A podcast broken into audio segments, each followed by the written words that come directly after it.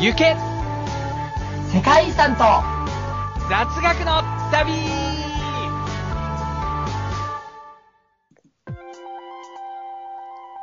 皆さん、こんにちは、こんばんは、そしておはようございます。えーラジオ収録の前にスイッチオンにしております。ユスです。ラジオ収録の前に栄養ドリンク飲んだチャイです。ゼナを飲んだって話だよね。今日、今日からゼナにしたんだ。そうなんだ。だからユンケルよりゼナの方が高いんだよ、値段が。はいはいはい。で、なんか内容はなんか俺正直ちょっと違いはわかんないんだけど、うん。味はちょっとゼナの方が甘いっすね。シロップっぽくて。ユンケルはなんかスパイス効いてる感じ？あ、わかるわかるわかる。喉ちょっと痛くなるよね。そうそうそうそうそう。ゼナはもうちょっと甘いって、ちょっとシロップって感じしますね。そうなんだ。そう、ちょっと喉が痛くてさ、はいはいはい。軽い風邪薬飲むんだったら、ユンケル飲んだら治るっていう定番じゃん？いやー、あんまりそんなに効かないけどね。そう。あの、風邪薬と併用するといいとか言うよね。併用するなっていう話はなんか聞いたことあるけど、でも確かに併用するといいらしいけど、あの、うんうん効くらしいけど、でもなんか、軽い風邪だったらユンケルとかでいけるっていうことで、今日はちょっとゼナを飲んで、なるほどこの喉の痛みを飛ばそうという作戦ですな。じゃあちょっと頑張って、でも、チャイのマシンガントークがないと成り立たないからね、このラジオ。いやいや、ほんともうね、前回スランプだったじゃん。あそう言ってたね。そう、で結構スランプが抜け切ったら今度は新しい、なんか、なんていうか、スランプじゃないんだけど、今度は。うんうん。単純に疲れっていう問題が今出てる。なんとかしないとね。うん、人生も、ほんと問題続きだな。なるほど。はいまあ、。そんなわけでね、もう秋が深々とはいはい。やっておりますけれども。だいぶ涼しいですな。そうだよね。もう朝晩超寒いんだけどね。朝そうだよ。朝すげえ寒いからさ、スーツの上着着てくんだけどさ、帰りさ、すげえ暑くて上着をいつもカバンにしまって帰るんですよ。はいはいはい。本当にその時になんかもうどうすればいいのかわかんない。だって朝はめっちゃ寒いから上着着てくんだよ、絶対。うんうんうん俺、まあ結構早いから朝出んの。うん。なるほどで。も帰りはそんなに寒くなんないんですよ。意外に。あ、そう？そうじゃない？いや、あのね、福島はね、帰りちゃんと涼しいよ。なんかうちの方は多分帰り全然涼しくないし、なんなら雨降る時あるし、ああ、降るね。ワイシャツなら濡れてもいいけど、スーツは濡れたくないみたいなのあるじゃん、ポリシーが。なんか制服とか濡れると臭くなるし、みたいなさ。なるほど。ああいう感じよ。そうだね。うん。まあでも俺はね、あの、上スーツ着てってないんだよ、上は。上着はね、普通のジャケット着てってんの。自分の私服みたいなやつ。うーん。もう緑色の、緑のジャケット？緑色の、真緑のジャケットを着て、なんか芸能人みたいだな。いやでも職場に行く前に全部しまうけどね。入る前に。やっぱ見られちゃまずいみたいな。見られちゃまずい。見られちゃうまずい。しかもなんかさ、その緑のジャケットさ、ポケットのところにカルトとか書いてあるの。なんだよ、それ。なんなんだよ、それ。いや、カルト宗教のカルトじゃないと思うんだけど、うん、何語かよくわかんないけど、カルトって書いてあるよ。うん。すごいですね。そうそうそう、そんな感じです。いや本当によく買ったな。よく、その、そのワードだけでみんな買いたくないし、色でも買いたくないし、なんかどれを取っても買いたくないです。よく色を否定しないで。僕大好きな色なんで。自分も気にしてたじゃんだって。いや、後で気づいたんだよ。あんま気にせずにさ、買ったんだけど、なんか企業名かなとは思ってたんだけど、なんか違うかもしれない。これカルトって普通に見たら読むなと思って、ちょっとね、気にしてる。まあそんなわけでですね、私誕生日ですよ、もうすぐ。そうですな。ものすごい、だからね、今月はね、うん。朝からね、たぎってるよ。朝から全然気合が違う。あ、そう。誕生月は毎月そうです。毎年毎そうですか？毎年そうなんです、僕は。おー。30歳の時に、僕あの、初心表明演説をしたんですよ。友達みんなの前で。いあ、そう。俺も？や、じゃあいない。セネガルにいたから。友達みんなの前でって言った後にいないか。30人ぐらいいたの。前に。そこの前で、7分間ぐらい演説をしたんです。うん。そう。僕はもう本当にこの数ヶ月、30歳をどう迎えるかってずっと悩んできたんですけれど、本当に、もう夢を諦めようと思ったと。どんどんどんどん離れていくから、もう諦めようと思ったけど、諦めようって思った途端に、すごい気が楽になると同時に、ものすごいなんか、人生の背骨を失ったような気持ちになったの。人生の何？背骨を。背骨か俺、なんか、つぼねって聞こえて、なんでおつぼねさんみてえのがなんか人生の中にいるんだろうなーって思っちゃった今。すごい分かりづらい例えだなーって今思った。俺は人生のつぼねを失いたくないと思ったんだ。その時に。それ、そしたら、自分自身のなんかアイデンティティが揺らぐと思って、うんだとしたら、今日はもう、みんなにそれも全部率直に言った上で、これから1年1年、今はもうバカみたいな話だけれど、誰も信用しないし、自分自身も信用できないけれども、うん。うん。1年1年信憑性が上がっていくような成長をしていきたいっていう決意をした。はだからこそ、この34歳の誕生日も、そういうつもりで迎えようと、いるんです。あ。はい。はい。だから、ものすごい今ツイートでもなんか、ちょっと時々すごい熱いこと言っちゃうけども、今月だけなんで、あと数日なんで我慢してください。あ毎年9月はじゃあそういうシーズンになる。毎年9月はね、シーズンオものすごいシーズンを。ン。なるほど。チャイ君ないの？そういうの？誕生日に。これみたいな。いや、あるけど、俺、はいはい結構多いのは、俺さ、うん2月の7日だから2月の頭だからさ、うん、うん。もし2月にオンになっても1週間で終わっちゃうじゃんか。確かに。うん確かに。その場合は一月前からやれよ。しかもそう、俺さ、うん。これ前も言ったかもしれないけどさ、うん。なんかさ、日本、今日本っていうかリサと話した時なんだけどさ、うんうん。なんか日本で自分の誕生月だけセールになるみたいなさ、やつやってないあるあるあるある。あるよね、あの会員の人は誕生月だけナンパオフとかさ、シークレットキャンプなんとかみたいなさ、手紙来たりとかすんじゃん。大体あの、紳士服の店が多いね。確実にやるね、あれは。あれ2月の人すげえ不利だよな、あれ。すごくはないよ。俺もうす多ごいそ少れ、不利だよ。多少の不利さはあるね。なんだよーっていつも思ってるよ、あれ見るたびに。だってそれ言ったら免許の更新とかも全部不利だな、ちょっと。あ違ったっけ？あれはえ、あれはだって何週間以内とかじゃなかった？あれね、確か前後1ヶ月だから、要は2月挟んでる人は若干不利だと思う。あ、そう。2月が短い分。まああんま変わんねえけどな、それも。全然変わんねえよ。気にしてんじゃねえよ。そんなちっせえ話をしたいわけじゃないんだ。うん。まあでも元旦だね、思うのは。なるほど。なんかね、年末年始って比較的余裕あるし、はいはいはい。うん。だから三、三が日っていうか、まあ、三が日っていうよりも、むしろ12月の30日らへんが結構ピーク来るね。30とか31。ピークって疲れのピークのこと？違う違う違う、もう気合の。気合のね？もう次の年どうしようかって。おし、次の年どうしよう、こうしよう、ああしようっていうのをすごい考えなるほど。なるほど。一年の計はってやつだ。そう、それを12月の30とか31とかにすげえ持ってきて、うん。で、1月1日から、まあちょっと気合い入れてこうって感じでさ、やってるかな。元旦ってご午前中だけなんだよね、1日の。基本的には。うん、定義としては。あそうなのそう、だから12月31日夜更かしするともうダメなんだよ。アウトなの。マジ？次の日元旦起きてね、みたいな。でもなんかどうしても行く年来る年見たい。まあね。あれ大好きなんだよね。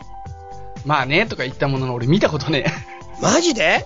ない。すげえいいよ。年来るとして何？何がいいの？え、あの、お寺でさ、中継してってあさ、あ、はいはいはいはい。あれか。ゴゴーン。ーンみんながダンダンダンダンって並んでってさ、うん。なんかあの、俺、鈴木直子アナウンサー好きなんだけどさ、で鈴木俺も大好き。直子さん、うん。え？俺も大好き。おはよう日本の人でしそう、ょすげえ、もう最近っていうか結構前に結婚しちゃって、それで俺はもう一瞬ショショックな時期があって、その時もちょっとスランプだったんだけど、まあいいや。あの、はいはい。鈴木直子アナウンサーが、明けまして、おめでとうございますって言ってさ、あ、本当こちらこそって感じでさ、あれいいよね。こちらこそっておかしいでしょ。すごい好きなのあの息が、はぁはぁさ、白くなりながらさ、お寺のところでさ、だんだんだんだんみたいな、なんか変なお経を唱えてるさ、で、あの、除夜の鐘が鳴って、うんうん。そんで、なんか人がめっちゃ並んでて、そんでなんか元旦になった瞬間さ、スタートみたいな感じでみんな走ってたりとかするじゃん、なんじゃん。うんうんうんうんうん。あの、お寺の夜のやつも雰囲気もすごい好きだし、すっごいあれ、寒いのが伝わってくるのまたいいよね。なるほどね。あれすごい名番組だよ。そうなんだ。あれすげえいいよ、本当に。なんか日本に生きてるって感じが一番する一年の中で。普通はあの、紅白とかで感じるやつだよね。え、紅白なんか感じないでしょ。そうですか？紅白全然感じない。俺紅白なんかもう、まあ一応、まあなんていうか、見るっていうか、まあそう、見ないな。俺紅白の時間いつもね、自室にこもってる。最悪だな。なんで？いや、最悪だなとはいえ、ちょっと言い過ぎかもしんないけど、なんか俺、一家団らんしろよ、せめて。違う、一家がそこに集まってるから自分の部屋が静かなんだよね、すごく。だからそこでしんみりと自分と向き合えるっていうか。なるほど。大抵自室にこもってるな、紅白の時間は。そんで行く年来る年の時はもう下行って、マジで見てる。釘付けだね。なんか、話してて思ったけど、二人とも変わってんな。なんだよ。結論から言うと。普通じゃねえ。これ全然普通じゃねえ。なるほど。まあいいでしょう。まあそういうこともありますけれども、最近どうですか？いや、最近ではもうちょっとさっきも話したけど、もう超忙しいよ、超忙しい。本当にね、うん。こっから半年、うんうん。もうちょっと結構やばしだよ、やばし。やばし？やばしだよ。マジでか？もうほんとマジで休日出勤だしさ、はいはいはい。もうほんと仕事平日も終わんないしさ、もうなんかもう、5つか6つぐらい、なんかそのプロジェクト的なやつがあって、うんうん、うん。一個一個がやばしなのに、ちょっとやばし気になるからやめてくんない？本当にやばしだ、俺。本当やばい。なるほど。うん。そうですか。終わんない終わんないって感じ。物理的に終わんない。そうなんだ。うん。でもね、チャイの話聞いてると本当にブラック企業だななんて思っちゃわないこともないんだけどね。でも仕事楽しくやってんだったらいいね。まあ楽しいけどなんかそうだね。楽しいね。楽しいっちゃ楽しい。あの仕事自体はすごい楽しいし、うんうんうん。まあ毎日笑ってることのが多いけど、おうおうお体力が続かんの。うなるほど。それで今鍛え始めて、まあ今日も鍛えてきたんだけど、実を言うと。そうなんだ。そう、そう、最近そのさ、あの、鍛えに行ってるんだけど、うんうんうん。あれですよ。あの、何ですか？あの、受付のとこにいる女子がちょっといい子がいるんですよ。受付、ジムの受付はいい子はいるでしょそうでしょ。そうです。う。僕の家の隣、スポーツジムですよ。あ、そうなの？そうで、家の目の前コンビニだから、そのジムの人が、なんかコンビニに行くのとか時々、まあバッティングするっていうか、うん。すれ違うんだけど、うん。なんかすごい健康的で素敵だねそうなんだよね。うんジムの人って健康的な感じすごいする。すごいする。しかもその人プロフィールで80キロのもの持ち上げられるんだって、スクワットで。スクワットで、うん。どういうことなのかよいや、俺もその状況が全くわかんないんだけど、なんかそれ聞いただけでもすげえなって思ってさ。肩の上にダンベルみたいなの背負ってスクワットすんの？イメージ的に。おそらくそういうことになるだろうね。だってそうじゃないと、もう持てる場所ないでしょ、80キロ体のどっかで。確かに。なるほど。うん。そうか。そう、それでその人と仲良くなろうっていうことを職場の女子に相談してるんだけど、はいはいはいなん。か取り留めのない話をするとか買い物せよって言われた。買い物せよ？うん、なんか、なんかなんサプリメントみたいのを、うん。その人がいるタイミングを見て、買ってなるほど、なるほど。で、それでちょっとずつ声かけてって、うんうんうん。は仲良くなっていくってところから、まず始めていくといいよって、あ、具体的だね。アドバイスもらったんだよね。俺でもチャイはどうせいつかラブレター書いて、それで振られるんだろうなと思って。それる。それあれじゃん。すげえ昔の話じゃん。渡そうとした瞬間にね、あることに気づくみたいなやつだったね。気づくじゃねえ、向こうが私子供いるんですって子供の話してるって。それでもう手空中を空振って、すごいあれ、なんか自分の元にそのまま戻すっていうのがすごいなんか見事な曲線を描いたっていうさ。右ポケットから出たやつが空振りして左ポケット入るぐらいの感覚だ。しかもその後俺めっちゃ動揺して話がギクシクしちゃって、え、なんかまずい話になっちゃったみたいな空気になっちゃって、いや、俺も何にもまずくないんだけど、なんかギクシクして、お互いなんか、こっち告るモード完全に入ってて、それでなんか向こう子供する人が結婚してるから何にも知らないで、で、なんか、休日の話になったら、実はなんか子供がなんとかとか、おー、そう、みたいななっちゃってさ。なるほど。いや、あれは傑作だったね。本当に。チャイのクラレランの中でも。いいやつだね、相当。好きですよ、僕は。そうですね、看護師さんだったんだね。そうなんですよね。はい。まあいいや。はいね。俺もちょっとさ、うん。まあすごい雑談的になってるけどさ、ちょ、うんこの勢いで話していいかな？どうぞ。あのね、僕、あの、ちょっとね、あの、仕事柄ね、あの、おばあちゃんとかと接する機会が時々あるんですけれども、で、まあ、普通の会話になってさ、うん。で、向こうもいろいろ話しかけて気にしてくれるからさ、うん。なんか最近はどうしてるの？みたいな、なんか、ちゃんとご飯作ってる？とか言って言われて、いや、うん初め自炊してたんですけど、うんなかなか続かなくて、最近は近所のお弁当屋さんとか、コンビニですね、みたいな。うん。言ったら、もうそれはいかんみたいな感じで、うん。それはもう本当に、もう何年後かにものはっきり差が出るから、うん。早く結婚して、お嫁さんもらって、うん。奥さんに、あの、美味しいご飯、ちゃんと健康的なもの作ってもらいなさいみたいなこと言われて、うん。まあでもそうは言っても全然、あの、出会いもないし、ちょっと正直難しいんですよ、という話をしたんだけど、うん。うん、結婚は難しいって話をしてたら、うん。いや、そうは言っても、あんたはイクメンだから大丈夫って言われたの。俺結婚できねえって話してんのにさ、イクメンだから大丈夫って言った。あれもしかしてこのおばあちゃんイケメンって言おうとしてるのかな？って思って別に、初めからイケメンだからって言われたら、いや、全然違います。はっきり否定できるんだけど、イケメンに引っかかっちゃって、すごく。しかもこの話をね、今日僕ね、あの、友達の女の子にしたんですよ。うん。で、まあ、ひとしきりちょっと笑ってもらったんだけど、うん。いやーなんか、おばあちゃんはなんか先読んでるね、みたいな。うん。なんか、あのー確かにユッスーさんはイクメンになりそうみたいな話で、もうなんかイケメンと間違えたってことを認めないのね。それも微妙だなと思ったけど。あまあ、そんなような話が最近ありましたね。あ。なるほど。はい。そうですか、そうですか。そうですね。僕ね、今ちょっと結構エンジンかかってるかって話したいことたくさんあるけどさ、あ、どうぞどうぞどうぞ。これ場合によっては編集するからちょっと話していいですか？どうぞ。はい。まずね、最近超気になってるのは iPhone なの。iPhone? あ、今度発売するんだっけ ?19 日だっけ？そうだね。9月19日に iPhone6、うんうん6プラスっていうのは発売するんだけど、はいた。またまね、その発表日の夜中に起きちゃって、うん。咳込んで起きて、うん。これはなんか、そしたらネットで速報みたいな感じで、もう実況中継みたいな感じで、まあ、文字なんだけれども、どういうことが発表されたっていうのはどんどんどんどん発表されてて、まあ、それ見て、ああ、これ買いたいなってすごい思ったんだけうん。どあ、、そそうなのよ。う。うん。でもあれサイズがね、4.7インチと5.5インチっつって、うんうん。いまいちこのサイズ感がわからないと思って、うん。で、あの、会、まあ、会社にいるときに職場でさ、紙で定規にさ、うん。測って作ったの。うん。その形のやつ、iPhone を。そう。で、中もちょっと絵みたいなの描いて、はい。iPhone 6、iPhone 6 Plus とか言って書いて。うんそし。たらね、意外と大きい方もね、うんポケットに入るんだよ。胸ポケに。そう。結構スリムで、うん。で、薄型だし、で、それをなんか持って、なんか電話書いてたら、そりゃ薄いだろ。まあ紙はそうだけど、いや、実際サイズ感的にも薄いんです。今回、今までで一番薄い。それ紙じゃ再現できねえだろ、それ絶まあ対。そこはね、そこは確かにそうだけど、で しかも6プラスだと、ちょっと上に2センチぐらいポケットからはみ出して、うんなんか6持ってますみたいな感じも出せるし、これだなって思ったんだよ。そんなアピールいるか？で、そのアピールのためにみんな買ってるんでしょ ?iPhone。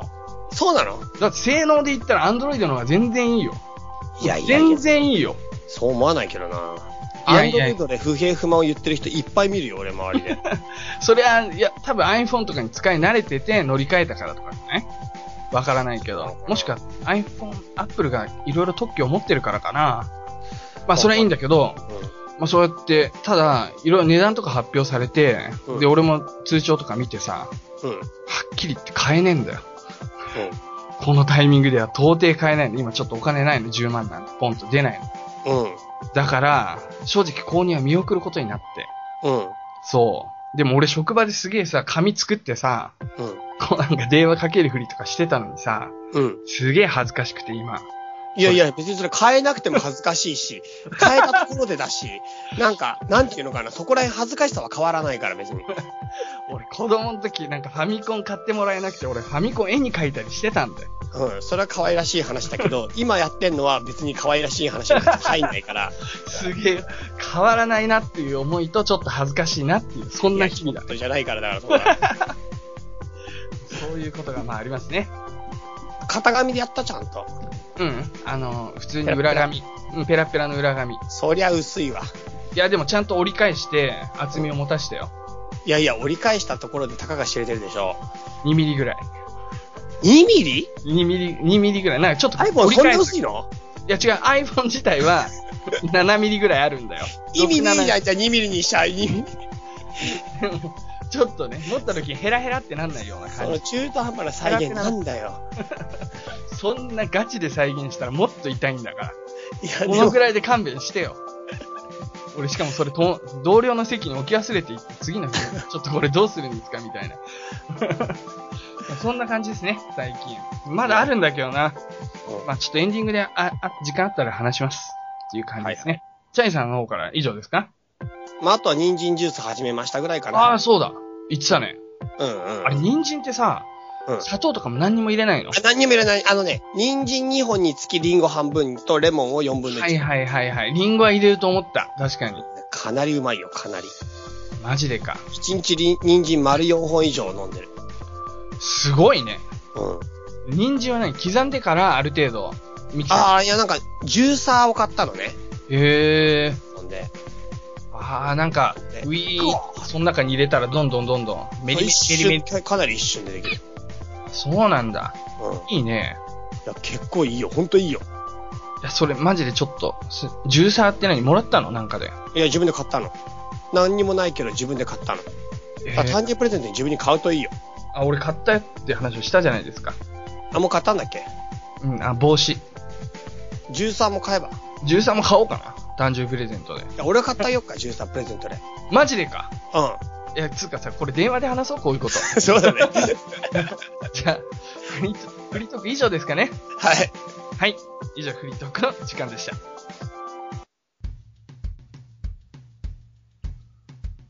はい。では、本日紹介する世界遺産行きましょいよいよ本編ですね。う。はい。今日はですね、何タヌムの顔面が、ん？タヌムの顔面が、俺、その後続くのかと思った。タヌムの顔面がどうのこうのみたいな話かと思ったけど。どういうことですか？これはタヌムっていううん。地域があるんですな。はいはいはいはいはい。そこの岩の面にうん描かれてる絵ですな。なるほど。もう全然俺の思いと違って、タヌムっていう、うんそのなんか、こうアニミズム的なさ、うん。すごいなんかそこの地にまつわる妖精みたいなやつのうん。顔面を描いた絵かと思った。違うんですね。タヌムって地域にの岩に描いてある絵です。確かに世界遺産って初めさ、あれなんだよね。地域から入るんだよね、大抵。あ、そうね、そうね。うん。そうです。これ気をつけていこう、これから。はい。はいじゃあ説明お願いします。えっと、場所はですね、あ、ちなみにどこだと思うこれ？パナマ。違います。うん、近い、近いもん。全然近くもないい。や、めちゃくちゃ遠いね。めちゃくちゃ遠い。パナマから多分最も遠い国だね。ちょっと待って。えー、北欧とか？そうです。おー。じゃあ、スウェーデスウェーデンでした。ン。よっしゃ。スウェーデン王国。はいはい。文化遺産1994年登録。これは聞いたことないな登録基準134です。あいよ。で、まあ、スウェーデンと言いながらも、スウェーデンとノルウェーの国境近く。はいはいはい。で、オスロ湾っていう、まあ、湾があるんですけど、オスロ合意とか聞いたことあるけどね。うん、海ですな。うんうんうん。そこのとこに、まあ、面してるのがタヌムっていう地域になります。なるほど。はい。へえ。そうですね。えっ、と、まあ、人口がですね、1600人。すげえ少ない。僕の働いてる町と同じぐらいですね。うん。少ないね。相当すごい少少ない町です。で、そこにある、まあ、岩に描かれてる絵なんですよ。うんうんうんでね、まあそうだな、100枚ほどのパネル画に約3000もの線画？なんていうのか、パネルが何枚か何枚かって岩としてあるとして、うん。うん。そこに3000個ぐらいの絵が描いてある。へえ。は何それ？な、卒業文集的なやつ？い。もうでもね、実を言うと、まあなんていうのかな、すごい、なんていうの？古いんです、これ。そうだよね。はっきり言って古くないとそんなの価値ねえよな。そうです。はい。ひどいこと言っちゃった。すいません。は古い。です。うんで、青銅器時代と言われまして、紀元前の1500年から前の500年。マジで古いじゃんか。そう、そこら辺に描かれた絵なんですね。本当に考古学みたいな世界だね。いや、ほんとほんと。めっちゃくちゃ古いやつです。うん。なるほど。はいでですね、まああのーあれ？ちょっと待って、さっき100枚ほどのパネル画に3000もの岩石線画が描かれてると言ったが、うん。360以上に及ぶ絵はって書いてあるな、こっちの資料にはな。うん、まあどっちかは本当かわかんないけど、しかもモチーフは約4万種、4万種って書いてあるな。なんだろうね。その、どこまでをその範囲に入れるかみたいな話じゃない？そうですね。でも結構広大な範囲みたいなんで、まあ広大っていうか5つの地域に分けられるんだって。なるほど。その顔面画があるところが。で、その面積全部ででも0.51平方キロメートルね。ただ絵だからね、絵が描かれてるところがそんだけあるってことだから、普普通の建物の遺跡じゃないから、うん。まあ結構広いと考えていいと思うんだよね。なるほど。うん。そうだね。確かに。そうそうそう。まあちょっと数は正直わかんないのと、うん。あとはまあ、そんな書かれてるものとしては人間とか野生動物とか、うんあとはまあ、まあ動物、飼ってる家畜うん。あ船とか車輪のついた乗り物とか武器とか太陽が書かれてるんだよ。これすごい、そんな時代にあったんだ。そういうの。なんかね、結構船を作る技術は結構すごかったみたいですね。やっぱこの。へえ。さすがバイキングとかいるもんね、その。そうそうそうそう、バイキングのところだからね。なるほど。うん。そうでそうですな。なんか、正直ね、うん。なんかあんまり観光地としておすすめできるのかどうかっていうポイントのとこですよ。いやいやいや、テンション上げてお願いしますよ。はい、あのね。あの、紹介してるんで、せっかく。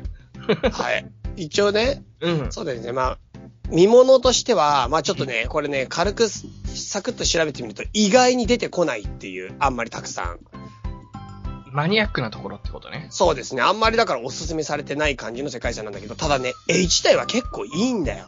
あ、そうなんだ。なんかね、他にね、実はね、この、要するに戦士時代の絵って、うんまあ、ここら辺の北欧で言うと、ノルウェーにもね、アルタのロックアートっていうのが残ってて、これは実はタヌムの絵と、うん。タヌムの絵とかなりね、あの、絵の描き方が似てるのね。はいはいはい。で、他にも、まあ、スペインとかフランスとかにもアルタミラの洞窟とかさ、よく聞いたことあるかもしれないけど、ラスコの洞窟とかに絵があるんだけど、うん、聞いたことないけど。うん。あ、そうか、そこら辺の絵ってなんかちょっと黒くて、なんていうのかな、ぐじぐじぐじって頑張って描いてるんだけど、うんうんうん。こ、のタヌムとかアルタの絵はね、うんまず、赤で描かれてるのね。はいはいはい。で、なんか、なんていうのかな、すごくね、あの、絵自体がね、うんその、モチーフ、あと、その、ものをかなりデフォルメしてるのよ。人とか船とか、なるほど。蛇とか生き物。はで、いはいなんか、本当に現代アートの感覚に近いんじゃないかっていうぐらい、おしゃれな感じで描いてあるの。へえ。これ、がぜん興味が出るね。そう、だからね、結構、絵自体が、今見ても斬新っていう感じの絵なの。線画だからもちろん線で描かれてるんだけど、うんうん。なんかリアリズムを全然追求してなくて、うん象徴的な描き方をしてるんですよ。あ、今ちょっと見てみた。うん。うん。これは確かに面白い。そう、ちょっと面白いんですよ。この絵の描き方が。こういう絵のアートって確かに未だに売ってるね。アフリカとかで売ってるよね、逆に。あ、そうそうそうそうそう、うんアフリカとかでも確かにね、先住民とかこういうのも描いたかもしんないけど、うん。こううんいう絵描いてる人、今でもいるわ、向こうには。そうん。う、そうなんですよ。その絵がちょっとね、まあ、今の人が見ても結構刺激を受けるかなという感じのする絵だなっていうことと、うんうんうん。うん。で、一応ね、これ赤でずっと色がついてたんだけど、うん。まあ、環境汚染のせいで結構侵食しちゃったり劣化しちゃったりしてて、色とかも落ちちゃってるとこもあるんだって。はいはいはい。それをもう一回赤で塗り直してるっていうことでね、考古学者が狼狽したっていう話があるみたい。狼狽って焦ったってこと？なんで塗り直すんねんって いや、塗り直した方がいいよ。でそう、塗り直したら見えやすいってことで、一応塗り直した部分もあるみたいですね。うん。いや、こうね、古い芸術を直す人みたいにいるじゃんね、ヨーロッパたくさん。まあ、その、その技術で直してくれりゃいいんだけど、安易に赤で塗られてビビったんじゃないか。なるほどね。うん。そうですか。そうそうそう。で、うん結構、ここのところのものがやっぱり、その、まあ、この青銅器時代の人々の生活っていうものがどんなものかっていうことをうん知る上では貴重な資料になってるっていうことなんですよ。なるほど。うん。すごく面白いね。これ近くに行って実際結構綺麗に見えるのかね？うん、そうなんだよね。で、結構、この、なんていうか、庭みたいなところが石、岩っていうか、こういう風になっててさ、いっぱい広がってて、そこに博物館もあるらしいんだよね。うんうんうんうんで、なんか、行った人のブログとかもちょっと読んだんですけど、うん。うん。そんな盛り上がってない。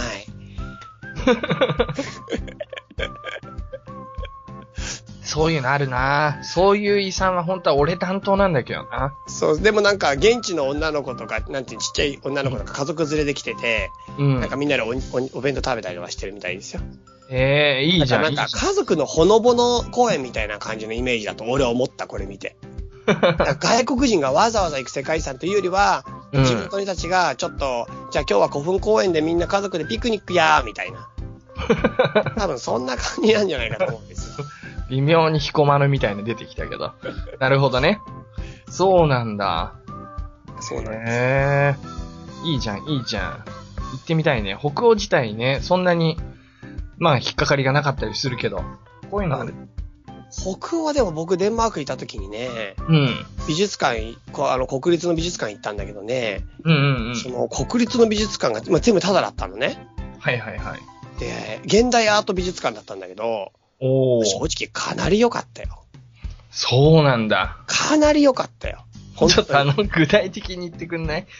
チャイって彫刻好きでしょ、でも。あ彫刻、彫刻もいっぱいあるの。トーバルセン美術館、まあ、デンマークの話になっちゃうけど、トーバルセンの美術館も行ったし、トーバルセンっていう彫刻家ね。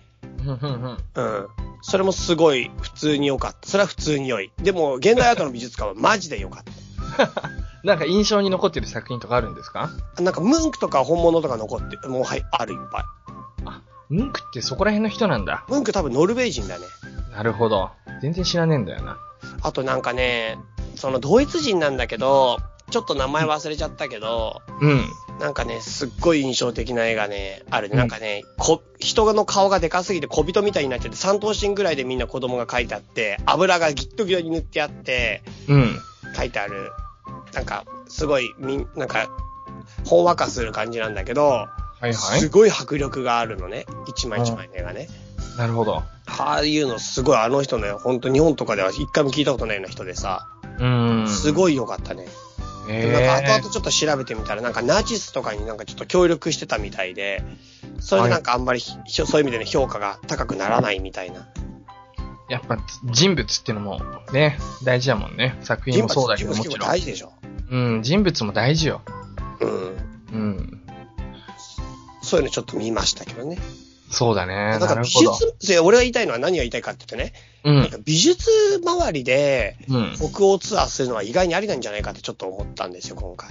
はいはいはいはい。さっき言ったさ、アルタのロックアートっていうのも実はノルウェーにあるんだけど、うん。これもね、あの、石器時代初期の生活を描いた岩絵なんですよ。うんうんでタヌムのね、この顔面がと酷似してて、まあ、ここら辺はこの技術を広く使っていたってことがわかるのね。うんうん。で、まあ、古代のその農耕の様子とか、呪術の様子とか、儀式の様子とかすごい書かれててさ、うん。うん。なんかそういった世界の、あの最初の方の生き方みたいなのも残ってるし、あとはなんかもう現代アートに近いような感覚で見ることができたりとかすると、うん。意外にアート旅行は北欧もありかなっていうことはちょっと思ったんですね。現代アートに近い感覚ってなんか真逆な気がするけど、面白いねそう。だよね。うん。うん。何なんだろうね。なんか、その人たちっていうのは、うん今の自分たちの生活を後世に残そうっていうのはやっぱどっかにないとこうならないような。いや、どうなんだろうね。その感覚がもう本当にわかんない。うん、でも今の現代アートの人は別にそういう気持ちでやってないじゃん。でもこの人たちもそういう気持ちでやってないと思うよ。そうか。なんか書くものがないんじゃないそれしか。あ、岩しか？うん。いちゃいちゃいちゃ、岩に書くそのモチーフになるのがそこに、そこにいた犬とか太陽とか見えるもんだし。なるほど、なるほど。なんかオリジナルのさ、エンブレムを作るとか、なんかそういうことではないんだね。でもエンブレムみたいになってきてんだよね。その太陽のさ、このね、あの、ひ光のところが手みたいになってたりとか、今回で。はいはい。うんうんうん。あとちょっと面白いのは、このタヌムの祝いについては、うん。魚の絵が一匹もない。はいはいはいはい。魚を食ってないわけないと思われるんだけど、うん。そんなに身近なのに魚の絵は一匹もないのと、うんあ。と子供が描かれていない。へえ。そう。だからなんかこれはちょっと象徴的なものを本当は描いてるんじゃないかっていう考え方もあるみたいよ。なんか牛とかいるもんね。そ。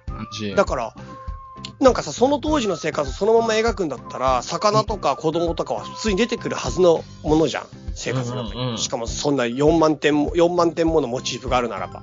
うんうんうん。ところがそのモチーフには登ってこない。そこら辺のものが。なるほど。じゃあ何か別の意味を持たせていた可能性もちょっとあったりとか。うん。あとは、ちょっとこういうの好きな人多いかもしんないけど、うん。巨人が乗った船の祝いがあるんだよね。へえ。ただのふ船じゃなくてもうか明らかに巨人で、今測ってみても5メートルぐらいあるの。絵の大きさで。なるほど。その周りに何ちっちゃい人もいるってこと？ちっちゃい人もいる。なるほど。じゃあその人は明らかに巨人だっていうのはわかるんだ。そう。だからやばいんですよ。ピンチですよ。こんな人が出てきたら。いやいやいやいやいや。王様決定決定もう決定。なるほど。うん。そういうことね。そう。うん、面白いねやっぱじゃあ、だよっていうのとか。うん、うん。あとはなんか、まあ、掘り込む技術なんだけど、うん。岩の表面をね、ハンマーやピックみたいな尖った道具で掘るんだけど、うん。掘り込む深さを1センチから4センチぐらいですな、と。なるほど。まあまあまあでそれで。深さによって、うん色の強弱っていうか、い絵の表現の強弱をつけていたんじゃないかって話はあるみたいですよ。ええじゃあ本当にちょっとその時代のアート心がこれを残したのかもしれないってことになってくるのか。そうだね。だからなんか、でも何か意味があったの可能性がちょっとあるんだよね。だから意図があった可能性が。うんうんうん。うん。なるほど。そう。でももう全くわかんないよね。そうですか。はい。僕らこういうなんかね、謎に迫るみたいなすげえ下手だからね。下手に触れない方がいい気がするけど。うん。そうです。なるほ。ど。そうですか。スウェーデンは行ってみたいですか？スウェーデン？あ正直に言うやつ？うん。あ、全然行きたくない。あれ？そう。うん、今んとこ。だからこれ聞いてちょっと面白いなって思って、さっきの美術館の話とか。俺もね、まあ、多分デンマークもそうだけど、うん。なんか北欧って結構セットで旅行に行くツアーが多いじゃん。特に、なんかデンマークって多分セットの中にしかあんまり入んないような気がするんだよね。一個の単品とかで行かない感じがするんだよね。うん。で、セットで行くんだったら、うんちょっといいかもしんないのと、あとは、やっぱなんだかんだ言ってノルウェーのフィヨルドでしょ、見たいのは。うん、どう考えてもそれがもう一番見たくない。ノルウェーのフィヨルドって何ですか？あの、断断崖断崖断崖。もう、絶壁ですよ、絶壁。もうちょっとありえないぐらいの絶壁。海のところが。あの、要するに、うん。なんていうか、なんていうのかな、あのー、火曜サスペンスで出てくるやつの海外版。リアス式海岸のもっとすごいやつで。あの、最後に自首するところ？実習したり、人が飛び降りたりするところ。もうすげえ最悪のイメージだな。でもさ、フィヨルドっていうか、あの、崖で言ったら、アイルランドとかもすごい崖があるんだ。ああ、まあそっちの方だ。まあ北欧っていうかまあそうだよね。うん。もうそれはもうね、ずーっと芝生みたいなさ、うん。感じの草原で急に崖みたいそうそうそうそうそうそう。な。あれは本当に好きな光景。あれ、めっちゃすごいと思うよ。本当に。確かに。そういうのはちょっと興味あるね自然のフィヨルドをまず見ます。はい。デンマーク行ってカールスバーグの生で飲みます。そして美術館見ます。うんで、。スウェーデン行って、なんかノーベル賞関係のメダル、ノーベル賞のレプリカのメダルとか買います。はいはいはい。そんでこのタヌムの洗顔のとこでこれがなんか石とかに彫ってあるのがあればそれもお土産で買います、みたいな。なるほどで、ね。最後フィンランドとかでムーミングッズ買いますっていう感じで。ムーミンなんで、ばか、っかだな。てかムーミンって多分そろそろ何周年かだな。100周年ぐらい多分なんかあの、うん作者が多分生まれてからか亡くなってからが多分ね、ちょうど100年ぐらいな気がするな、俺今年か来年か。はいはいはい。違うかな。わからない。確かね、ムーミンはね、結構ね、すごい今ね、節目を迎えていて、うん。確かね、祖国フィンランドでムーミンのアニメ化をするらしいよ。あ、そうなんです。トーベ・ヤンソンだね。トーベ・ヤンソンさんか。うん。何周年かなんだよ、確か。なるほど。そう。女性なんだ、しかも。女性だよ。しかもヤンソンの描くムーミンには、うん登場してない人物とかが結構後付けされたりとかして結構問題があったりするんだって。確かに、ムーミン、スペース作者ってやったら、その後に、スペース激怒っていうのが出てきたから。何に起こってんのかと思っちゃった。しかもムーミンってアニメしたら日本だからね、あれね。あ、そうなんだ。なんかムーミンってかなり原作と違うみたいよ、アニメと。へえ、うん。そうなんだ。もう俺、一人歩き一人歩きよ、ムーミンは。ニョロニョロ、俺、中学1年の時、お前ニョロニョロみてえだなって言われた。それ、えのきしか食えねえからだろ。だからだよ。キノコはね。うん、いや、俺その時なんか華奢だったんだよ、すごい。それで。もやし、もやしみたいなもんの、そうそうそうそうちょっとかっこいい版？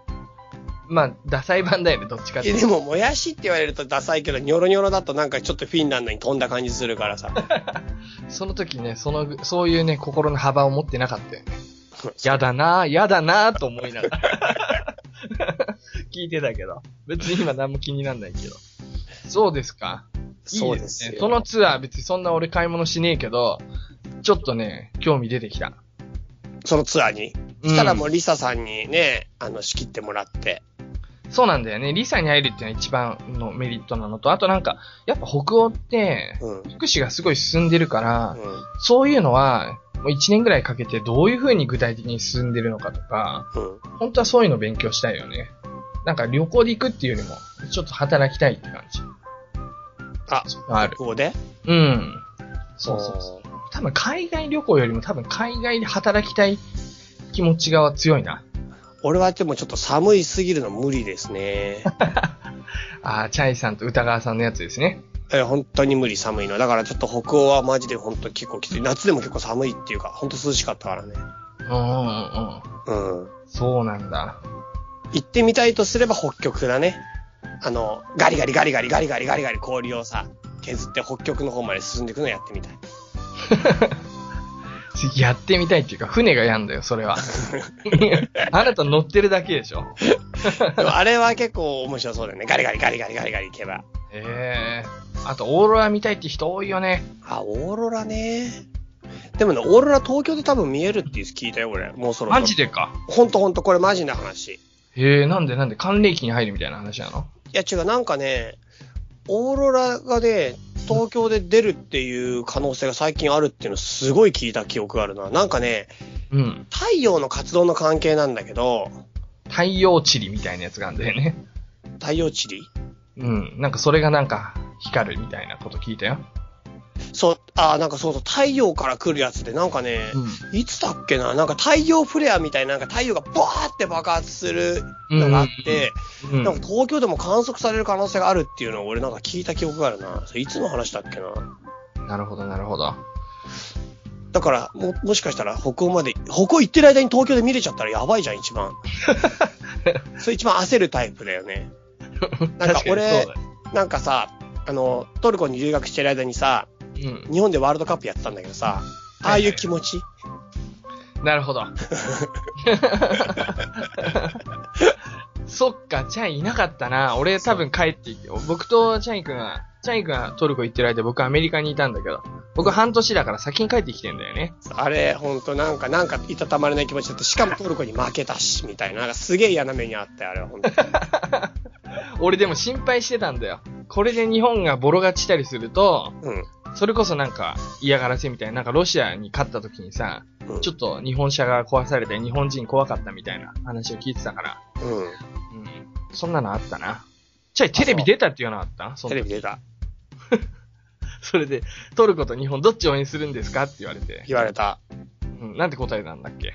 え、もう、それトルコって言わざるを得ない。あれマジ殺人起きるぜ、国だからね、最後。それが面白いんだよな。周りにビビってトルコ応援したんでしょ？そうね。あれ絶対、そう、え、せざるを得ないよ、ほんと。そっか。ていうか、なるほどちょっと今ネットで調べたら、はいはい。9月、今、今日9月14日だけど、はい。9月11日ね、うん。太陽表面の太陽フレアが通常の100倍規模で発生したらしいよ、もそうなんだ。う。で、オーロラがこの、今後1週間の中で発生する可能性あるってよ。へえ。じゃあこれはツイッターで一応報告だな。もう、ラジオの配信は間に合わない可能性があるからね。オーロラ観測東京で結構あり得るって今ネットで出てた。やっぱ、近いね。近いっていうかもう、配信オーロラ見た後かもしんないね。そうですか。なるほど。じゃあ、タヌムの方はもういいんですか？あ、タヌムの話だったね。なんでここまでそうだよ。うん。もうまあ。北欧いいんじゃないですか。とりあえずね、この岩に関する絵っていうものは世界各地にはあるんだけど、その中のまあ代表的なものの一つだよってことと、まあ結構抽象的で象徴的な形のデフォルメになってるから、うんそういうのがもし興味があれば、ぜひぜひっていう感じですかね。了解です。はい。ということで、今日はタヌメ、タヌ、タヌームって書いてあるとこもあるけど、タヌムの、ターヌムか。ターヌム、タヌム。どれでもいいよ。はい。それでした。はーい。ありがとうございました。ユッスーと行く雑学のコーナー。はいはいはいはい。はい、そうですね。雑学の旅だったっけね。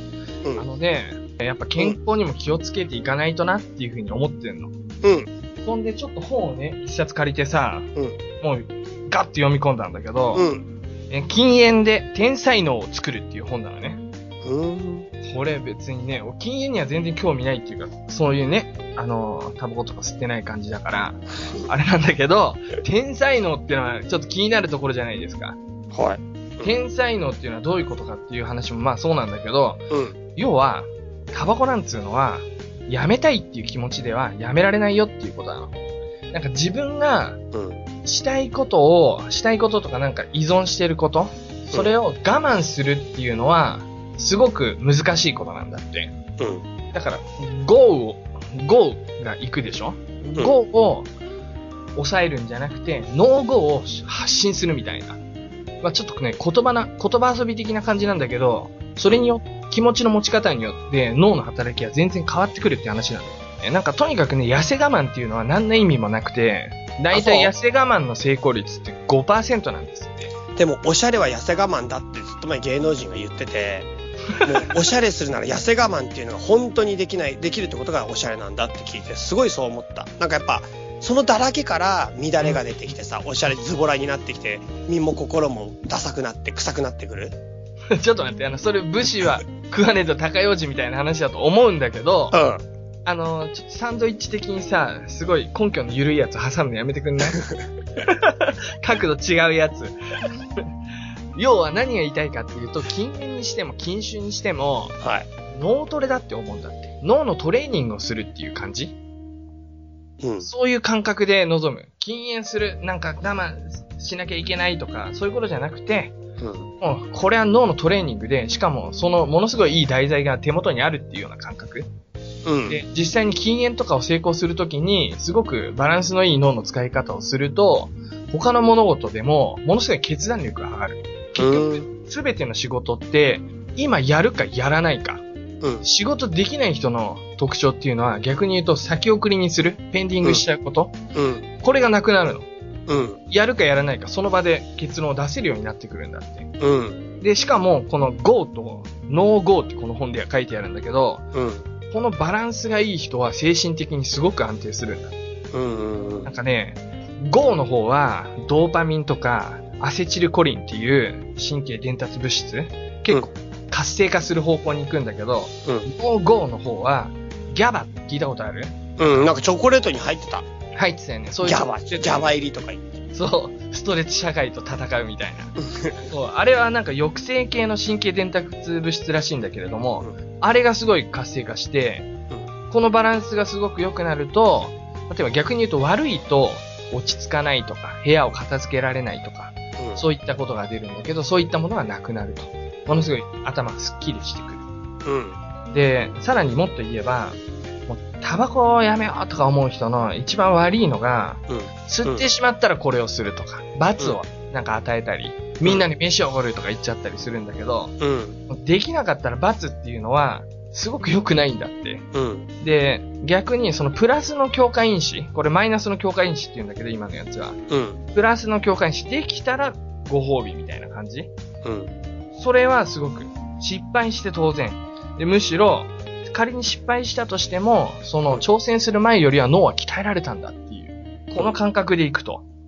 だからもう、禁煙にしても禁酒にしても、ギャンブルをやめるにしても、失敗しても応援し続けてくれって初めに周りに言っておくとか、うん。話？そう、これはだからね、俺のノートに書いた。天才能になるための偉大なる挑戦だと。これは。そう、これは。うん何とは言わないけど、これは。そう。そういう感じでね、今ね、やってますよ。うーん。なんか俺ちょっと今思い出しそうだけど思い出せなかったな。だったら続けていい まとめに入ります。はい。これを聞いたらもう大丈夫。別に禁煙とかに限らずですよ。別に普段の、あの、ダイエットでも何でもいいんですよ。はい。まずゴールを決める。はい。天才能までの道のりね。うんでその上で、ゴールまでのプロセス、道筋をしっかりと考える。はい。でその上で、そのゴールとプロセス、これを記憶するんだって。これ短期記憶に入れるんだって。長期記憶じゃなくて。短期記憶。まあ、要は、とにかくその瞬間しっかりと覚えてパパパッとこう、覚えられるようにする。うん。で、その記憶したことを実行するっていう、この流れなんだって。なんか、言ってることはすげえまともだけど、うんそれがタバコの時はすごい厳しいんじゃないかと思うんだよね。それはもう本当にね、タバコを、タバコだからこそなんか本当に無理な気がする。あとはなんか、すごい言ってることまっとうだし、ほとんどそれでいけんだけど、うんタバコとかマジで依存だからもう一種の病的な状態だから、あれは。そう。もう本人が望んでるとかじゃないし、決断力の問題じゃないと思うんだよな。あれね、タバコを吸いたいと思ったら、もうタバコを吸いたいのは、こう自分の心じゃなくて脳がそういう風な指令を出してるっていう風に思うらしいんだよねそう。だから決断力でとか精神論じゃないような世界な気がしてて、うん。そう考えるとなんかそれが果たして結論、今の結論で結びつくかなってちょっと思っちゃうね。でもね、この本はまあいろいろと、さっきも言ったけれども、うん。なんか失敗して当たり前みたいな気持ちも結構大事で、責めないっていうか自分を。うん。そう、失敗してもむしろすぐにもう一回チャレンジ。トレーニングだからっていうことなんだよね。で、体調とか心が不安定になるのは、もう体がこう変化してる証なんだと。うん。そう。で、まあその、だんだん脳も慣れてくるんだって。そういう風にやっていくと。うん。だから大丈夫だよっつう話と、最終的に、もう結論の結論言えば、この我慢とチャレンジ、このバランスを楽しくできる人が脳を強く発達させられる人なんだと。うん。ね。我慢か。そう、楽しく我慢。なんかいい我慢とか言って、なんか言ってたね。なんかテンション上がる方がね、ちょっとあるといいね。我慢うんの楽しみ方。そこがうまく見出せるとうんうんうん。いいね。そりゃそうだね。だから、組み合わせていくってことだよね。その、仮にタバコの例で言えば、それをやめながら、ハイキングとか、うん。なんかそういう旅行とか、そういったものを組み合わせていくとか、そちらの方をやっていくと、自転車でも走なんかやっぱ妄想大事だよね。だからそういう意味では。お出たね、キーワード。うん。我慢するときって。うんうんうん。そう思わない？なんか、俺昨日さ、たまたま夜中、ゆうすけ、ゆうすけサンタマリアが、で、辛いやつ食うやつやってたんだけどさう、んうんうん。ゆうすけ、ゆうすけサンタマリアがすっごい辛いの苦手で、もう本当に辛いの食えないんだけど、うん。隣になんか水着美女がいて、うん。その人がなんかすごい挑発的なこと言うと食えるんだよ。どんどん食えるんだよ。で、結構いい感じで最後結構食ったみたいな話になってて、結構なんか、何にもユースケさんたまりはないっていうか、そのね、いいことはないのに、それだけで食えるんだよ。うんうんうん。っていうことかな。いや、まあいいことあるんじゃない？水着美女は応援っていうことなんじゃない？すげえなんか、あのー割と真面目な脳の話をさ、水着美女の話でまとめないでほしかったけどね。でもなんか俺が筋トレしてる時もうん似たような感じだなと思って。ああ、なるほど。すっごいつまんないし、つまんないけ、辛いけど、うん。なんかもうこれでモテるために頑張ろうとか、あとはなんかそのスタジオ、スタジオの中でバレエやってる女子とかいるから、あの人と付き合えるような気持ちでいこうみたいな。なんるほど勝手に好きでもない人を好きなモード入るっていうか自分の中で。得意なやつだ、チャイが。そうそうそう。その人のために頑張るみたいな、なんかそういう使命感で、今のもう10回やろうみたいなさ、あいつがいるからみたいな世界なんだよね。なるほど。そういう感じで、あの、前向きに頑張っていきましょうね。っていうことですね。はい。以上、ユスと行く雑学の旅のコーナーでした。最後俺変態みたいになっちゃったな。大丈夫です。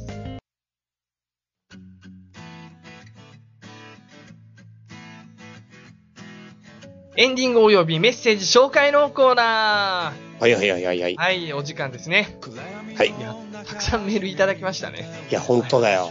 もう本当に。まあちょっと時間空いちゃったのもあるけど、みんなすげえ気使ってくれたのを感じた。優しい。みんな大好きだよ。いや、めっちゃ優しいよ。本当悪いリスナーが少ない。ほとんどいないわ。俺もほとんど言っちゃったけど。いや、いないいないいない。本当にいない。いないね。本当にいない。いきます。はい。まず、1つ目。えー頭が良くなりたいにゃーさんからですね。はいはいはいはい。はい、モマジョですけれどもね。えーこの方がね、いろいろとメールをくれたんですけれども、ちょっと最後のところにですね、質問が入ってるんですね。はいこれ読みます。はい。えーなぜ、ユッスーさんはドラゴンを信じているのに魔女は信じないんですか？それと、普通に歩いているだけなのに、くるぶしソックスが脱げてくるのはなぜですか？特にこの質問は仕事中の集中力が切れるため大変に不便を感じています。対応策を教えてくれると嬉しいです。ではよろしくお願いします。にゃはい、にゃー。ちょっと俺から答えていい？ー。どうぞ。僕ね、ドラゴンは信じてるのに魔女は信じてない。正直魔女信じてないって言ったことも覚えてないし、うん。そんぐらい軽い気持ちで喋ってるんですけど、ほうほドラゴンっていうのは子供の時からう。うん。何か倒さなきゃいけないものうとして心の中に、少年心の中にいるんです。ん。敵だね、じゃあ、ドラゴン。そう、信じるとか信じないじゃなくてもういるの。心の中にね。魔女は別にいないの。必要なかったの。それだけです。うはい、チャイさん。ん。はいこ。のくるぶしソックス何？チャイなんでチャイ聞かれてんの？これえ、これ、なんていうの？はい。これ、明確に知ってんもんどうやって直せばいいか。これある。確かに俺もこれあるあるある。これわかるっしょわかるわかる。これあれじゃん。俺らの世代はさ、もうまさにこれ、全盛期だったから。全盛期って言い方はよくわかんない。くるぶしソックス流行ったよね、ちょうど年頃違う違う、ルーズソックスだよ、流行ったの。女子高生時代。あの、女子高生時代って、俺が女子高生。俺ら女子高生。いや、ルーズソックス流行ったけど、くるぶしソックスはスニーカーに合わせるみたいなの流行ったの。俺らの世代でしょ。いや、それは今でも流行り続けてるけど、ルーズソックスはもう流行ってないじゃん。そうだね。でルーズソックス世代の時に、俺見た。何が？何を？なんかね、ノリみたいなやつなんだよ。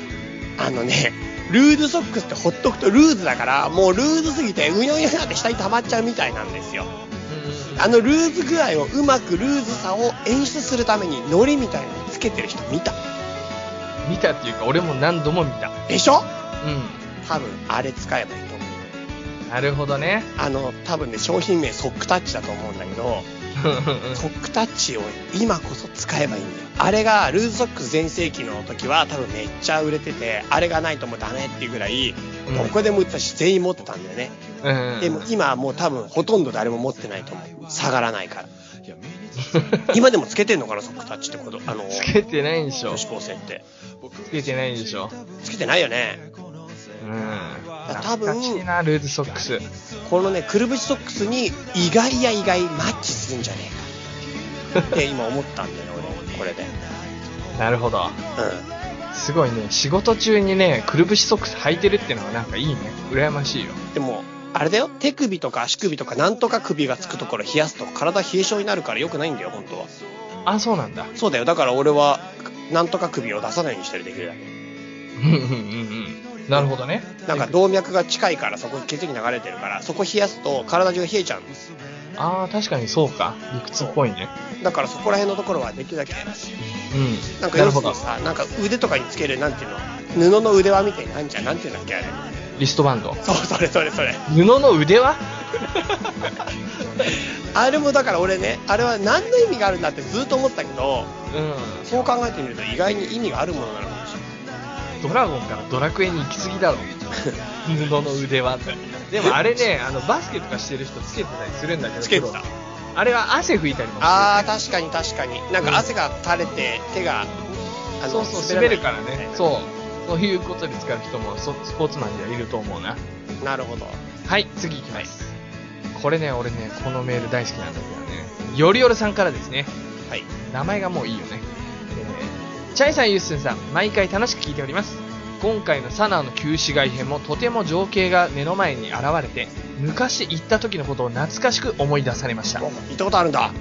すごいね、羨ましいいい。な一つだけ付け加えてほしかったのが、カートという覚醒作用のある草のことでしょうかぁ。。やばそうだね、本当に。この草はエジプトでは禁止されているのですが、イエメンでは浅摘みのカートをおっさんたちはソフトボールくらいの大きさまで口に含んでいます。口でかすぎるだろ。ソフトボールは無理だよ。ほんと無理、ほんと無理。野球ボールでも無理だもん。いや、本当にそうだけど、まあ言っても卓球だろうな。卓球の大きさぐらいだろうな。ピンポン玉ね。そうそうそうそう。え、数区内でも見ることができますし、日干しレンガの摩天楼の最上階にはカート部屋があり、男たちはここで日夜政治談義などをやるそうです。あまり働いてなかったような、点々点。ああと、サナーからシバームまでアデン経由でバスで行くととても旅のロマンを味わえます。男女別々の席のため、女性はチャドルを着て後ろの方に座っています。では、これからも楽しいお話、楽しみにしております。いいね。なんか情景が浮かんでくる。さらに。そうなんだよね。さらに、かね、ちょっとこのカートっていうのは、まあちょっと前で言う違法脱法ドラッグエジプトで禁止されてんだから絶対やばいやつだよ。そうだね、危険ドラッグか、今で言うね、脱法ハーブみたいな類だと思うから、ちょっとね、日本人絶対やめた方がいいと思うけれども、うん、まあなんか、それはその国の文化だから、その国の人がやる分には、全然ね、いいんだろうけど、ううん。ん。なんか噛みまくるらしいよ。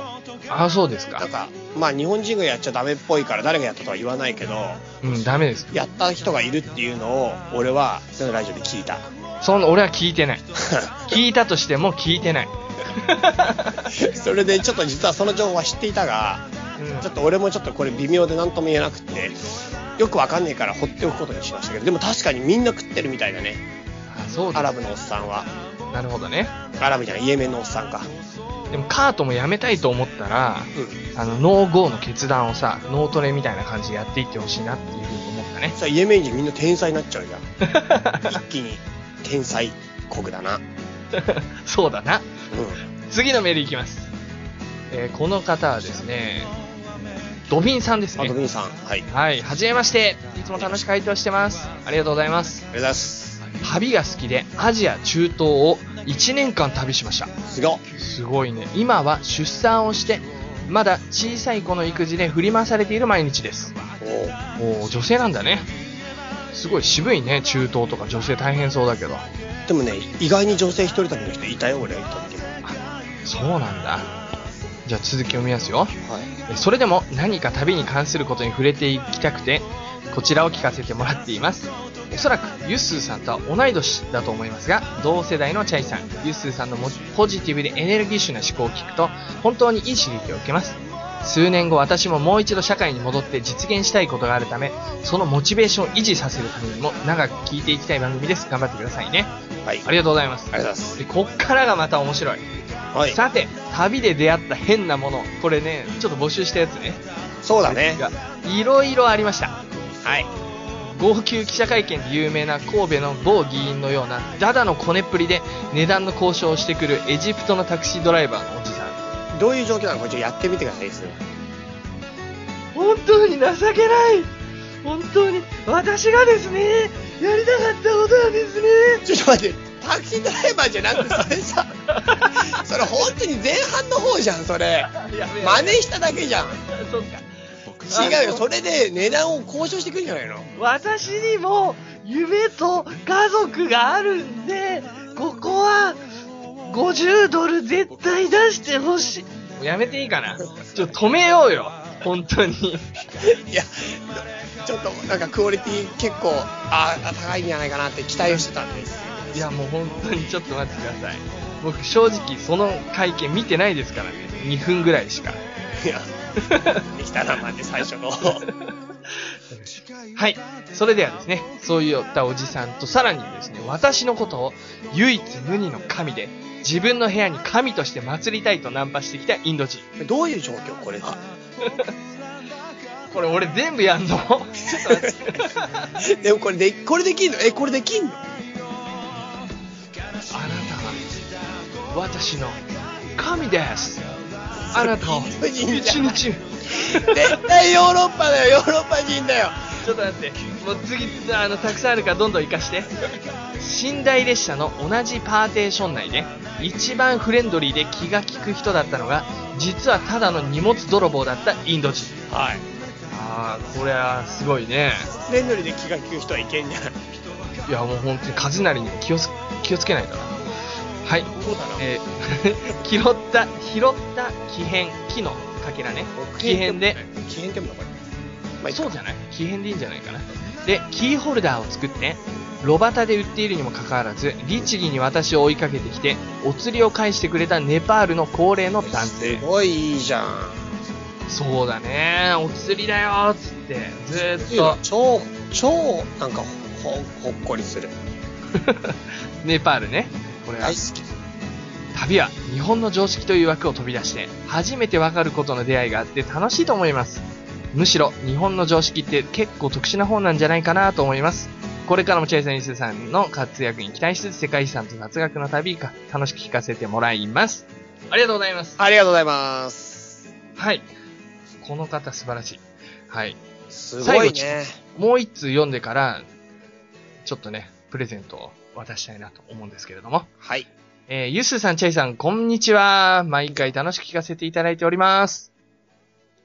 えー第26回で、チャイさんが千夜一夜物語を女性の物語と分析させ、されていたのがさすがと思いました。あ、ちなみにこの方、ミニピノさんね、あ、ミニピノさんの今読んでるね。俺誰が読んでるかと思って。はい。以前もね、メールいただいてね、そうだね。そう、僕は缶バッジをプレゼントするって言ったような気がするな。はい。えー昔話愛好家の私としても、昔話に女性の豊かさ、そして残酷さがよく描かれているなぁと感じていたので、激しく同感、おハゲ道でした？やったー さすが、女性のことで頭がいっぱいなだけあって、チャイさん鋭いですね。はい。そして、三年寝太郎が間抜けでもないことも納得していただけてますよ三ね。年寝太郎の話と俺ね、改めてね、はいはいし調べましたけど、すごい話だな、あれな。マジでか。あれ、すごい、本当に。なんか、うん。知ってるどんな話か。いや、これ、この話しなかった考え太郎って話したでしょ違う、考え太郎じゃないんだよ。あれなんかわかんない。もしかしたらバージョンいろいろあるかもしれないけど、俺が読んだやつは、うん。なんか木の上にの乗って、う隣の長者の娘をたぶらかすって話だったよ。ん。ま、え、どういうこと？何がすごいの？それの。なんか3年間寝てたのね、3年寝太郎はね。うんうん。で、3年経ったらいきなり起きたのね。うん起きたらいきなり思いついたように木の上に乗って、うんなんか、わしは山の神じゃ、山の神じゃ、みたいな話をして、で、長者の娘が、え、どこどこ？みたいな感じで、なんか、いろいろお告げをするんだよ、その。はいはいはい。で、その山の神として、隣の、その、ね、あの、太郎の、あの、とこにお嫁に行け、みたいなことを言うの。それで結婚するっていうだけの話なんだよ。ちょっとせっかくさ、和解したのにさ、また訴訟が起こるよ。ちょちょちょ。本当にそれでびっくりしたよ、それで。なんかもうね、それこそ、え、何？っていう話で、それでね、結構驚きっていう感じだったよ。そういうバージョンもあるってことね。でも俺は聞いたのは、あのね、昔話のもう研究家の最大の大家の小沢先生の話だから、多分合ってるよ。小沢誠二のお兄さん。小沢敏夫さん。ファイト。ね。ところで、外国の昔話には王子様に見出されて幸せになる女性の物語、いわゆるシンデレラストーリーがたくさんありますが、日本の昔話であまり見かけないと思いませんか？はい。かぐや姫しかり、S 型女房しかり。S 型女房ってさ、俺最初に S の形の女房かと思ってさ、そんなわけねえだろびっくり。したよ。S 型女房？え？違う違う。何？絵の ?M 姿型女房とか他にいるのあなたメール読んだ人でしょ？いや、でも俺は音で聞いた時に S 型女房？って思ったもん、本当に。日本の、まあ、なるほどね。うんそうなんだ。あの、絵の姿ってことで、これね、僕調べたんですけど、はい。まあ、ある日、あの、ものすごく真面目な農民の、農家のね、青年のところに、とっても美しい女性が訪れるわけですよ。ほう。で、それで、なんか、まあ、二人で結婚を誓うんだけど、私が、ね、家にいて、あなたが畑仕事してる間も私のことを思い出して、みたいな感じで絵を描くの、自分の絵を。で、それを見て、ああ、うちの激んになんだよね、自分に。そうそう、そっくりなの。絵が、激絵が超、絵がすごい上手いのね。それで、それ見て、なんか仕事頑張ってたんだけど、それが風でパーッとその絵が飛ばされちゃって、はたまたまね、そのお殿様のところに行っちゃったのよ。あ、はそしたらなんだこの美人はと。あ。こんなのえうまいってことだよね、要するにね。まあ、絵も上手いけど実際似てんだって言ってはい。それで、なんお父様、軽発、軽率すぎるだろ、そんな。絵の美人で、なんだこの美人。これなんだと。え、このモデルはどこにいるんだと。はで、この領地内にいるんだったらもう絶対私の奥さんにするっていうのね。そう。それで、探し回って部下が。で、見つかっちゃうわけですよ。あ。はい。本当にいたなんて。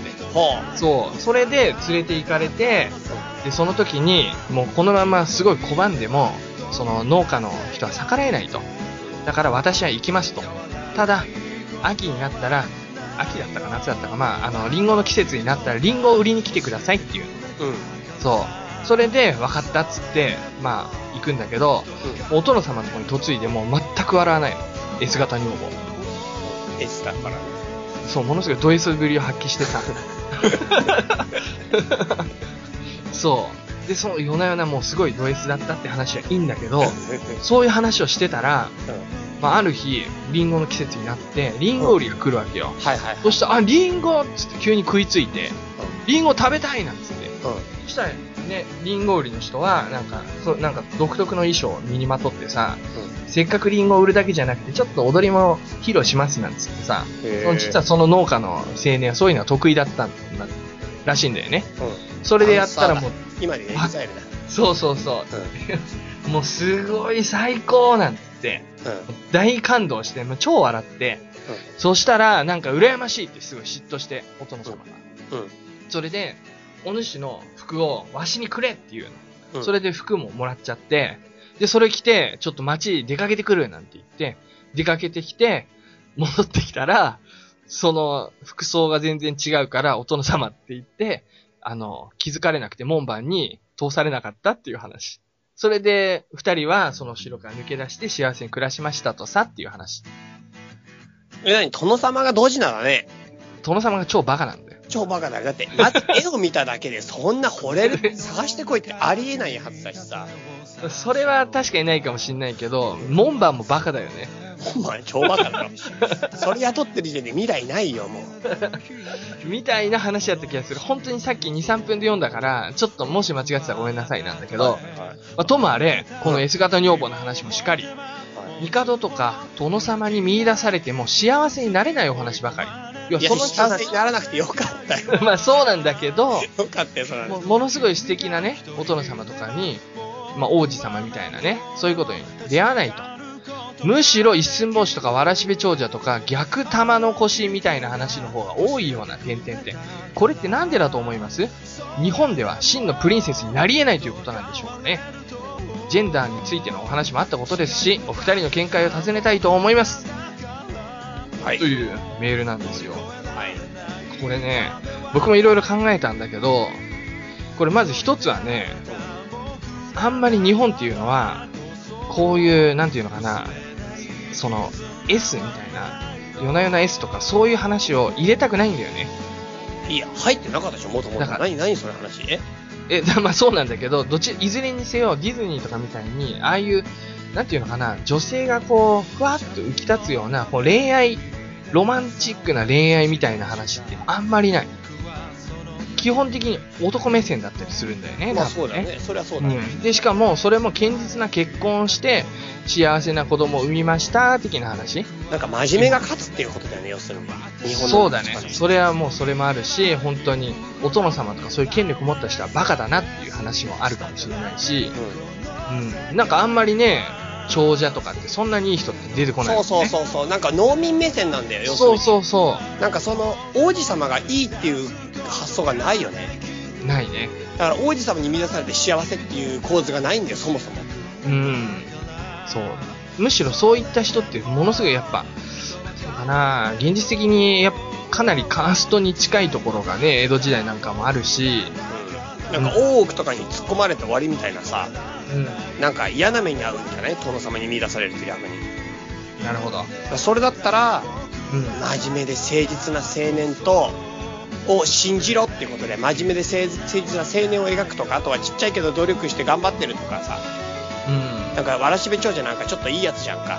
いろいろ交換しまくってくれて。一寸法師なんかすげえ頑張るじゃんか。うんうんうん。そういう人たちを見出しなさいよ、女性はっていう。なんか男の見方みたいな、正しい男の見方、待ってるだけじゃダメよってことじゃないシンデレラなんかダメでしょだってあれもう、あの、ディズニーも最近流れ変わってきてんだよね、本当に。あ、そう。かかつてのシンデレラストーリーじゃなくて、もう、王女の方っていうか、あの、女性主人公がもう男を選ぶ時代みたいな感じになってきてるね。ここ最近は。そううん。まあそういう流れを先取りしてたっていうか、まあ、もっと悪く言えばやっぱ男性社会なんだろうなって思います、いやでも俺は女性が選ぶっていうことを教えてるっていう意味では日本の方がなんかクオリティ高いような気がするけどだから外国の方がなんか女性は待ってて選ばれる立場だから絶対どっちが女性が地位が高いかっていう地位が高いかじゃないななんかうん本質的にはなんかやっぱりどっちが日本賢いかとか。賢さそう賢さみたいな女性の賢さを啓発してるしなんかなんていうのかななるほどね。すごく日本史が詳しいわけじゃないから何とも言えないけどなんか日本ってさ、なんか、男親もがもちろん娘の旦那決めると思うけどさ、なんか私、あの人が好きなのみたいな、ちょっとなんか出せる雰囲気あるような気がしない？村で。村のお父さんとかに自分で。ああ、なるほど。ちょっと。なんか、それも全然、あの、感覚的にはちょっとわからないけど、そうのかもしんないね。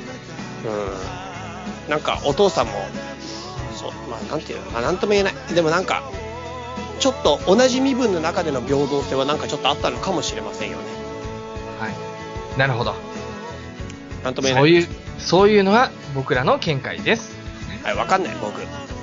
これね、このメール実は続きがあってさ、はい。ところでユッスーさん、早く缶バッジのプレゼントください。届いてないんです。手違いですよね。ま、まさかリスナーへの配信行為発覚では？っていうね。はい。ねえ、すいません、僕引っ越しの時になくしましたね、缶バッジ完全に。あ、なくしたの？探してるんだけど、いや、持ってきてはいると思うけど、うそう。これミニピノさんがまたね、ちょうどこのた、あの、僕が缶バッジプレゼントって言った回だけをちょっとね、遅く聞かれたんだよね。たまたま。ん。うん。それでだいぶ経ってから住所送られてきたんだけど、うん。その頃にはもう、もうロングゴーンですよ、本当に、缶バッジは。ただね、ちょっと、なくしたっつっても、完全になくしたわけじゃない。どっかにあるってパターンなんで、探しますし、実は最近ね、僕、宮城県のね、閖上っていう被災地を巡ってきたんですよ。ちょっと研修で。はあ、うん。まあ、僕が企画した研修なんですけれども、うんでそこでね、地球のステージっていう NGO が活動してて、うんまあその、なんだ、手芸のサークルみたいの奥さんたちの、まあ、主婦の方っていうのかな、まあその、リカバリープログラムみたいな感じでやってて、うん。で、そこの、でできた、ものすごくね、カラフルで素敵なね、たわしじゃないな、なんていうのかな、あの、ストラップか。ストラップだ。ちょっと待って、たわしとストラップってそんな間違えるもんかなたわしも一緒しかもカラフルで素敵なたわしが一瞬浮いてんだよ、みんなの頭には。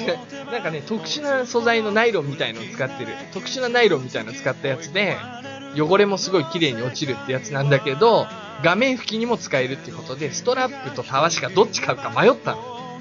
その結果、え、なにストラップかたわし、え、え、ちょっと待って。